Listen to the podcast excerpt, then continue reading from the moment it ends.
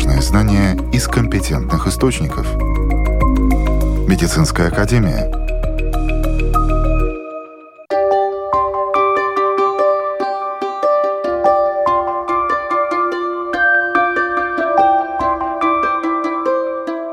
Здравствуйте! С вами Марина Талапина. Сегодня Медицинская академия. В конце марта каждый год отмечается Всемирный день борьбы с туберкулезом. Как много людей в Латвии страдает от этого заболевания? Нарколепсия – одна из самых странных проблем со сном. Что это за болезнь? Как подготовиться к электроэнцефалографии? Далее об этих и других темах более подробно. Каждую секунду один человек в мире инфицируется микробактериями туберкулеза. Самое большое беспокойство врачей вызывает мультирезистентный туберкулез, который хуже всего поддается лечению. Всемирная организация здравоохранения совместно с Центром контроля и профилактики заболеваний опубликовала отчет об этой болезни. Председатель правления Латвийского общества туберкулеза, эксперт, руководитель программ по туберкулезу ВОЗ, доктор Ришардс Залескис рассказал о данных, полученных по этому заболеванию за 2021 год по официальным данным, которые были поданы в эти организации из Латвии, общее число больных туберкулезом в 2021 году составило 261 человек. И заболеваемость в 2021 году была 14 на 100 тысяч населения. Что касается 22 года, есть уже неофициальное пока число. Заболеваемость несколько выросла и 17 на 100 тысяч населения. Но мы понимаем, что вот в 2020-2021 году много персонала было брошено на борьбу с ковидом. Заболеваемость резко снизилась и снизилась не потому, что она снизилась официально, объективно, а потому, что было недовыявление больных. Больные не обращались, не выявлялись и так далее. Сейчас идет тенденция к увеличению, и в ближайшие, ну, может быть, год-два года мы достигнем реального числа. Но мы понимаем, что все равно мы никогда не можем выявить всех больных, которые заболевают туберкулезом, поэтому по данным Всемирной организации здравоохранения, у нас есть два числа, так называемые э, расчетное число и те больные, которые были зарегистрированы службами здравоохранения. Ну вот э, то, что касается заболеваемости.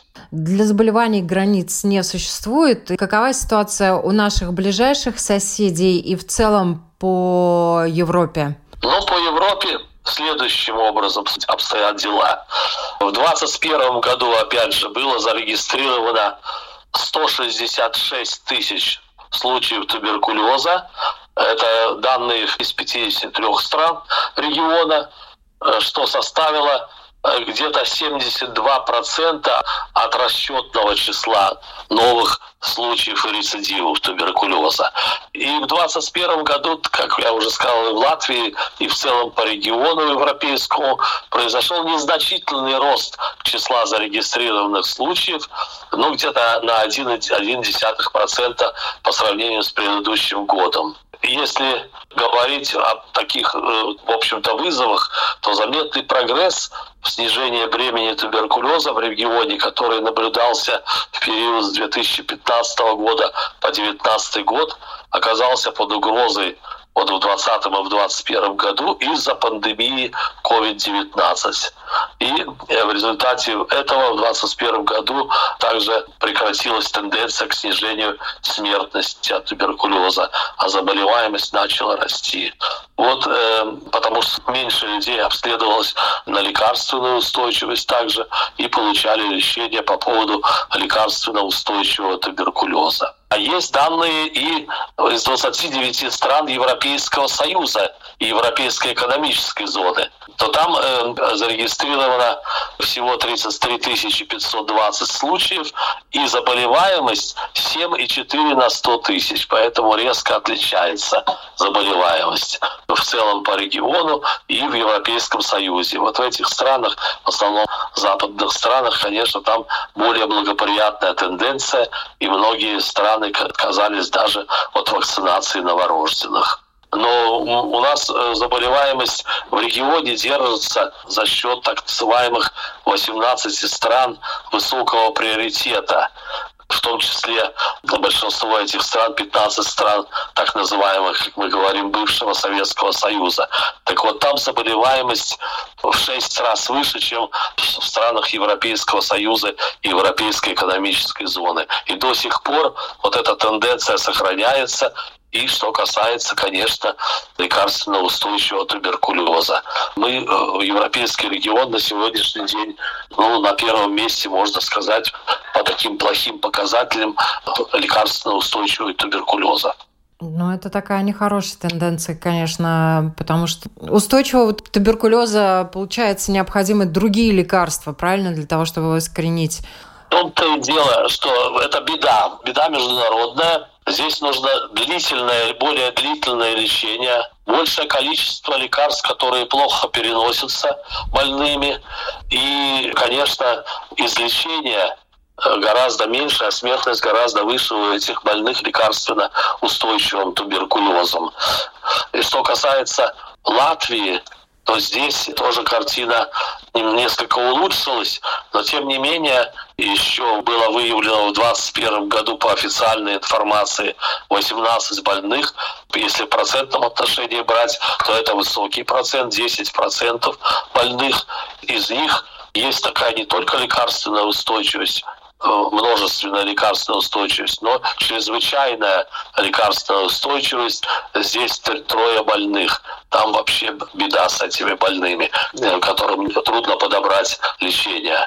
Вот э, такая ситуация э, в Латвии. Что касается европейского региона, то здесь в общей сложности подтверждено 33,4% случаев вот этих больных туберкулезом с множественной лекарственной устойчивостью. Это очень высокий процент.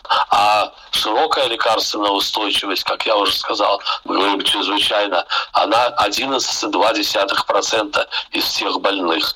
Это одно. Второе, то, что в европейском регионе сегодня, ну, я бы сказал, тоже вторая беда, это сочетанная инфекция туберкулезом ВИЧ-инфекции последние годы особенно наблюдался значительный рост этих больных в европейском регионе. И э, вот с 2007 по 2016 год чрезвычайный рост заболеваемости ВИЧ-инфекции у больных туберкулезом. И он вырос за эти годы, как я сказал, с 2007 по 2016 год с 3% до 12%. Это рост 260%. И он, к сожалению, сохраняется сегодня. Вот эта тенденция до сих пор если мы будем говорить на сегодняшний день, то это 14,8% в регионе больных. Это довольно высокий процент по сравнению с 5%, если мы будем смотреть мировую статистику. А вы упомянули о том, что вот у нас в Латвии тоже есть э, несколько человек, у которых форма туберкулеза мультирезистентная. Хотелось бы узнать, как их самочувствие и э, как этот туберкулез у них проявляется, и как врачи пытаются им помочь, что реально медицина в состоянии сделать для этих больных. Во-первых, надо сказать, что туберкулез – коварное заболевание. В ранних стадиях туберкулеза может даже не быть жалоб у больных и больные в целом чувствуют себя не так уж плохо. Но что касается вот такого туберкулеза с множественной лекарственной устойчивостью, то здесь в основном проблема заключается в том, что этим больным трудно подобрать надлежащее лечение. Но тем не менее, э, наш центр по борьбе с туберкулезом уже давно работает в этом направлении, и у нас есть организован такой центр Всемирной организации здравоохранения на базе нашего центра по борьбе с туберкулезом и легочными заболеваниями, где мы проводим даже курсы для всего мира. И мы являемся страной, ну, можно сказать, как раньше говорили, передового опыта по лечению научным исследованиям в области э, мультирезистентного туберкулеза. И достаточно также большие успехи достигнуты. Большинство больных удается спасти, и смертность э, не такая высокая. Но здесь нужно упомянуть следующий факт, опять же связанный с COVID-19. Поскольку ухудшилась выявляемость больных туберкулезом вот в эти годы, то к нам стали поступать в стационар больные с запущенными формами туберкулеза. И вот этим больным иногда не удается помочь, они умирают. Вот в связи с, вот, с Всемирным днем туберкулеза была демонстрация одной девушки из Вьетнама, которая живет три года уже здесь, в Латвии, и у нее развился генерализованный туберкулез, в том числе туберкулез мозга. Ее удалось спасти, но пока она остается инвалидом потому что туберкулез менингоэнцефалит, так называемый, который был, она перенесла 4 трепанации черепа, Поэтому вот есть такие тяжелые формы туберкулеза. Поэтому я всегда говорю, а я работаю с 1976 года и почти 20 лет работал в Всемирной организации здравоохранения. Поэтому я могу с уверенностью сказать, что сегодня туберкулез еще не забытая проблема. И хотя вот лозунг вот этого года «Мы положим конец туберкулезу». Хороший такой девиз этого дня туберкулеза, но положить конец туберкулезу еще не так просто. Поэтому все силы должны быть сосредоточены на то, чтобы помогать больным, чтобы вести борьбу с туберкулезом. И вот я хочу привести пример из таких стран Европейского Союза, в которых заболеваемость единицы, но они все-таки поддерживают на уровне центры по борьбе с туберкулезом и вот, например, Нидерланды, у них сохраняется свой республиканский союз, КНСВ, которые ведут строгий учет и борьбу с туберкулезом, особенно среди мигрантов. Потому что большинство больных в Европейском Союзе – это больные приезжие, которые приехали из других стран. Для нас тоже это проблема становится более актуальной, особенно с последними событиями. Поэтому мы должны помнить, что мы должны строго проводить скрининг всем людям, которые приезжают в Латвию, для того, чтобы не допустить таких вот лиц, того, чтобы они распространяли э, среди населения туберкулез. Поэтому это проводится и это должно проводиться. Напомню, каждый год в конце марта отмечают Всемирный день борьбы с туберкулезом. В 1882 году именно в этот день доктор Роберт Кох объявил, что открыл бактерию, вызывающую туберкулез, благодаря чему начали разрабатывать методы диагностики и лечения этого заболевания. Новости медицины.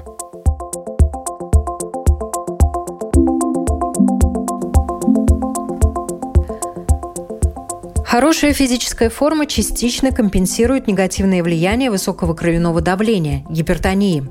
Согласно исследованию ученых из университета Куопио Восточной Финляндии, которое проводилось 29 лет, высокий уровень физической подготовки может снизить риск смерти от сердечно-сосудистых заболеваний у мужчин с высоким кровяным давлением. Во всем мире высокое кровяное давление имеет около 1 миллиарда 300 миллионов взрослых людей в возрасте от 30 до 79 лет. Именно это является основным фактором риска сердечного приступа и инсульта и основной причиной преждевременной смерти. Исследователи Американского колледжа кардиологии доказали, что дорожный шум буквально повышает кровяное давление. Если вы живете рядом с оживленной дорогой, то можете почувствовать, что постоянный звук ревущего двигателя, гудки и воющие сирены вызывают повышение артериального давления. Предыдущие исследования показали связь между шумным дорожным движением и повышенным риском гипертонии. Однако веские доказательства отсутствовали и было неясно, что играло большую роль шум или загрязненный воздух. Для хорошей работы кишечника важнее всего продолжительность, а не интенсивность физических упражнений. Хорошо известно, что микробиомы спортсменов отличаются от микробиомов тех, кто ведет малоподвижный образ жизни. Физические упражнения имеют много преимуществ, укрепляют мышцы и кости, предотвращают болезни и продлевают жизнь. Также известно, что они меняют состав и активность триллионов микробов в нашем кишечнике, известных как микробиом. Соблюдение традиционной средиземноморской диеты, богатой морепродуктами, фруктами и орехами, может помочь снизить риск развития деменции почти на четверть. Эксперты из университета Ньюкасла обнаружили, что у людей, придерживающихся средиземноморской диеты, риск развития деменции на 23% ниже, чем у тех, кто этого не делает. Это исследование, опубликованное в BMC Medicine, является одним из крупнейших в своем роде. Ученые проанализировали данные более 6 50 тысяч человек по всей Великобритании. Есть проблемы со сном, которые встречаются редко, но доставляют большой дискомфорт. Одним из самых известных, но довольно странных нарушений сна является нарколепсия. Заболевание, основные симптомы которого – неодолимая сонливость и внезапное засыпание. Люди могут заснуть, занимаясь обычными ежедневными делами, причем засыпают сразу, попадая в фазу глубокого сна, когда видят сны. Подробнее о нарколепсии рассказывает преподаватель кафедры неврологии и нейрохирургии Рижского университета имени Паула Страдания, доктор-невролог, руководитель неврологической службы Объединения центров здоровья ВЦА Янис Медниекс – нарколепсии. Это заболевание, когда есть излишняя сонливость в нем, даже если человек спал нормально. То есть э, он не имеет э, э, проблем с дыханием, он не имеет бессонницы, но может спать там 15 часов в сутки. Притом вот этот уровень сонливости настолько высокий, что ну, пациент сказал, что я перед консультацией лучше постою, потому что если я сяду, я сразу усну. То есть они могут уснуть, пока они кушают, ужинают и так далее. И был один пациент недавно, он работал механиком в автосервисе. Как только не он ремонтировал, он сел отдохнуть, все, сразу уснул а врачи, которые дежурят круглосуточно, ну вот сутки через двое там и так далее, и такого рода специалисты, вот у них э, тоже наверняка может возникать проблема, да, когда э, нету это, режима сна. Да, в этом очень большая проблема, то есть, э, что часть вот этих пациентов, которые имеют излишнюю сонливость, это просто потому, что у них отсутствует нормальный суточный цикл, нормальное распределение от бодрствования и сна, и поэтому, если человек, там, например, ночью работает и так далее, мы не можем ожидать, что он будет э, бодрый как бы потом на следующий день. Это естественно. Но тем самым, если мы говорим о враче, конечно, это грозит на самом деле большим проблемам со здоровьем в будущем, через ну, лет 10-20. Поэтому, если мы смотрим статистику, а почему есть врачи, которые умирают в возрасте там 45-50 э, лет, ну, а часть это может быть то, что у них есть э, утомление, нехватка сна и так далее.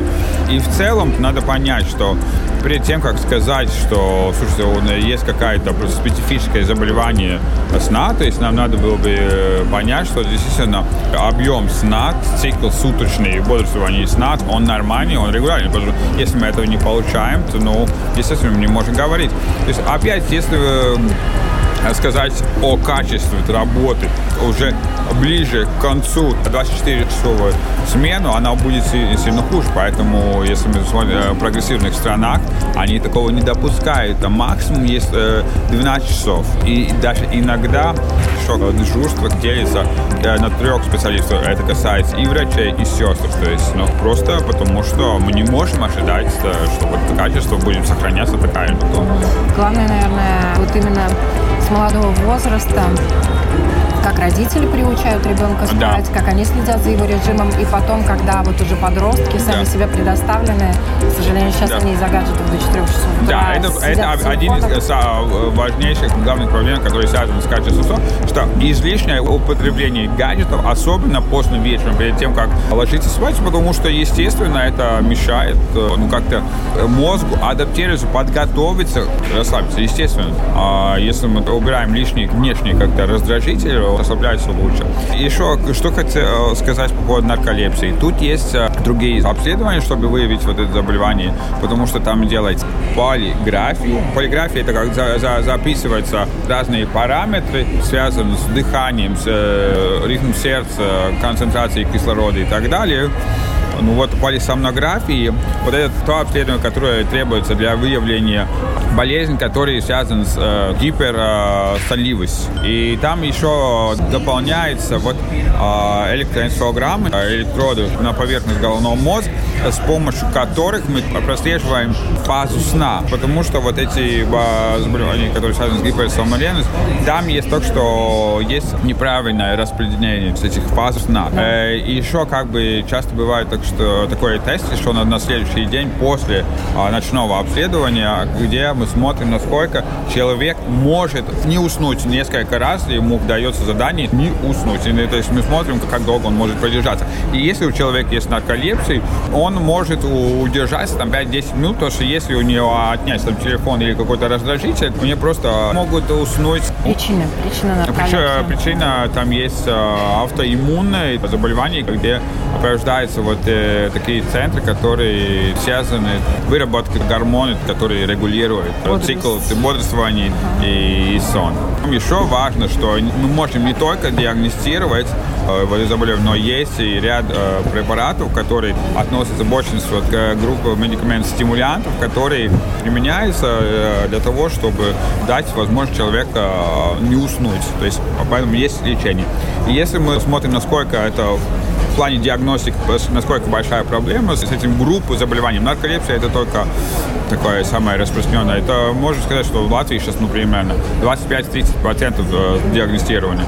Если мы смотрим э, статистику других стран, то мы должны иметь по крайней мере 300 или 400 таких пациентов, даже, может быть, близко к тысячу на всю как бы, популяцию. Поэтому тут тоже не надо думать, что вот такая супер э, большая сонливость, что она как-то связана с каким-то...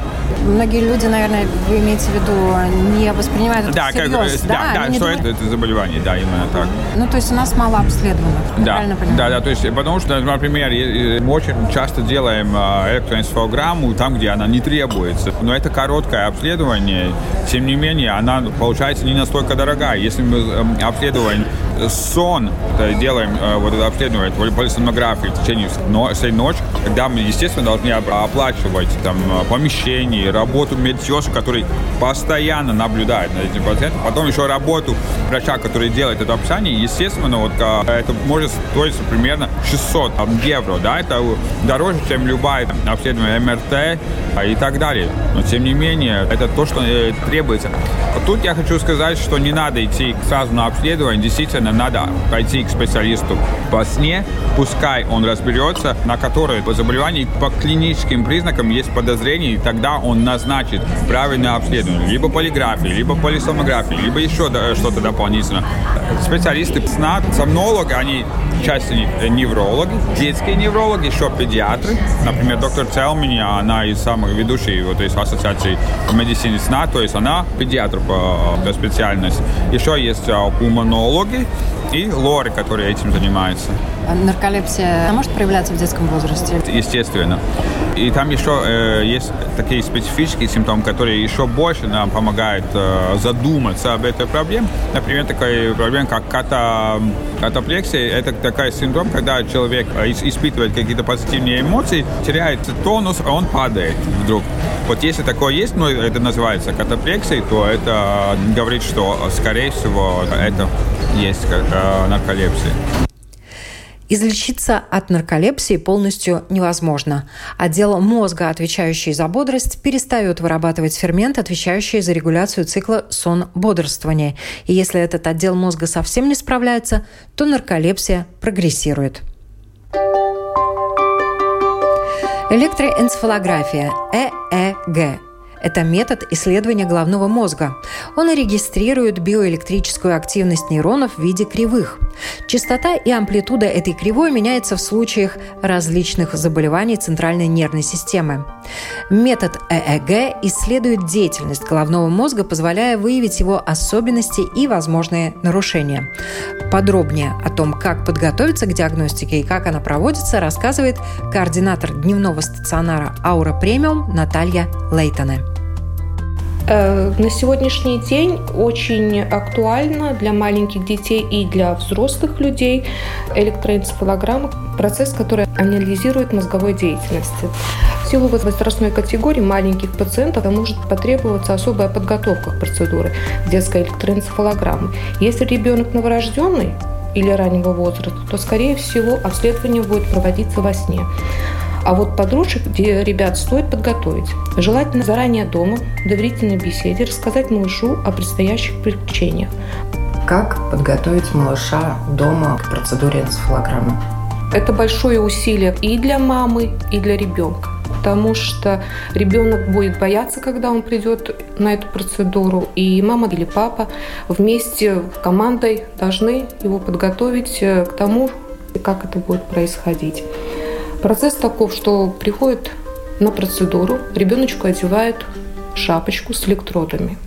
Нужно ему рассказать, что эта шапочка волшебная. Она подействует на благо здоровья и улучшение дальнейшей качественной жизни. Все это происходит дома в игровой форме. Я еще раз повторюсь, это два этапа. Если мы делаем пробуждение, то ребенок перед процедурой, конечно, он должен быть спокоен, он должен быть выспавшись и он должен быть сытый. Если облегчить еще ребеночку сюда, пускай возьмет любимую какую-то игрушку, она его успокоит в процессе обследования. На процедуре могут находиться один из родителей, да, чтобы этого ребенка поддержать. Сам процесс обследования длится, если пробуждение, то до часу, да, со всем описанием. Если процедура длится во сне, то это 90 минут. В основном она как бы делается грудничкам маленьким этим деткам. Ну, если есть, конечно, невролог как бы назначит для каких-то более углубленных состояний здоровья, чтобы проверить. Но это ребеночек тоже он подготавливается. Если маленький, там делится на категории от грудничка до полтора года. Это один этап подготовки сна и пробуждения. Это сколько должен ребеночек находиться в пробуждении и сколько он времени, чтобы он хотел бы, когда он придет на эту процедуру, да, чтобы он хотел бы спать. Если не получается, то, конечно, у нас есть препарат, который поможет ребеночку уснуть, чтобы спокойно эту процедуру провести. В основном в какое время это происходит? Понятно, что малыш, который совсем маленький, он спит там каждые два часа. А вот э, малыш, который постарше, это в обеденное время или вечером? Дети Ж... спят да. в основном или днем, или уже ну, на ночь? конечно. Это очень большая проблема в этом случае, что родители очень переживают, как же нам этого ребенка удержать, чтобы он не уснул бы до этой процедуры, потому что она проводится. У нас э, в клинике, да, с 8 утра до 8 часов вечера. Но вот, э, к сожалению, запись очень большая, и она востребованная, да, эта процедура. Если касается подросткового возраста, это не проблема. Малыши, они позже ложатся на 2-3 часа обычного и поднимаются очень рано. Это в районе 5. Все зависит от э, ситуации. Родители сами больше знают, потому что мы говорим по теории. Вот нужно ложиться-то во столько-то, чтобы он легко уснул, и рано он встал, и чтобы не было бы проблем, совсем очень большая нагрузка психологическая для ребенка, чтобы он там мог бы выдержать эту процедуру. Все это, когда приходит в клинику, и также врач все это мамочкам объясняют, рассказывают и дают детализированную как бы, информацию о том, как подготовиться. Да? Но мы советуем, конечно, определенное время суток соблюдать, как подготовить ребенка к этой процедуре. Процедура безболезненная, не нужно бояться ни мамам, ни деткам. Все как это происходит? Там одевается шапочка с этими электродами? Шапочка одевается с электродами. Она немножечко такая плотненькая. И вот детям, конечно, это не очень нравится. Ну, конечно, нужно рассказать, что будем лететь там в космос или еще что-то, да, что это игра. Это игра, это интересно, что плохого ничего исключительно от этой процедуры мы не получим, только получим хорошие результаты. Вот какие результаты на выходе получат родители? Значит, э, сразу мы, к сожалению, не даем результаты, мы только делаем описание.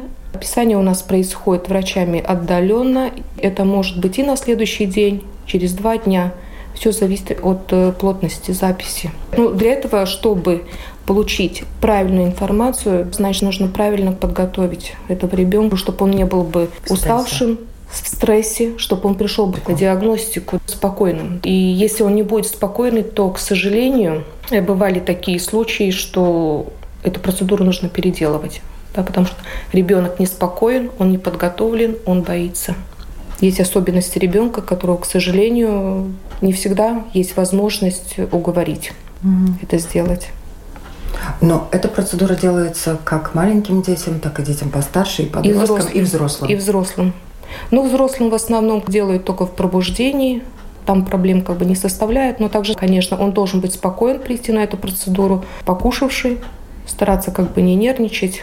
Тогда э, результат будет продуктивный и более информативный, и более качественный, доктору будет легче его описать и впоследствии установить правильный диагноз и последующее, как дальше продолжать жить, нужно лечение или какие-то другие еще дополнительные обследования. Прежде чем назначить пациенту энцефалографию, специалист осматривает человека и анализирует его жалобы. Поводом КЭГ могут стать проблемы со сном, головокружение, обморочные состояния, постоянные чувства усталости, беспричинные головные боли, заболевания сосудов шеи и головы, сбои в сердечной деятельности, состояние после инсульта, а также задержка речи, заикание, аутизм, воспалительные процессы, такие как менингит, энцефалит, эндокринные нарушения или подозрения на опухоль. Обязательным исследованием ЭЭГ считается для людей, перенесших травмы головы, нейрохирургические оперативные вмешательства или страдающих припадками эпилепсии. На сегодня у меня все. С вами была Марина Талапина. Берегите себя и будьте здоровы.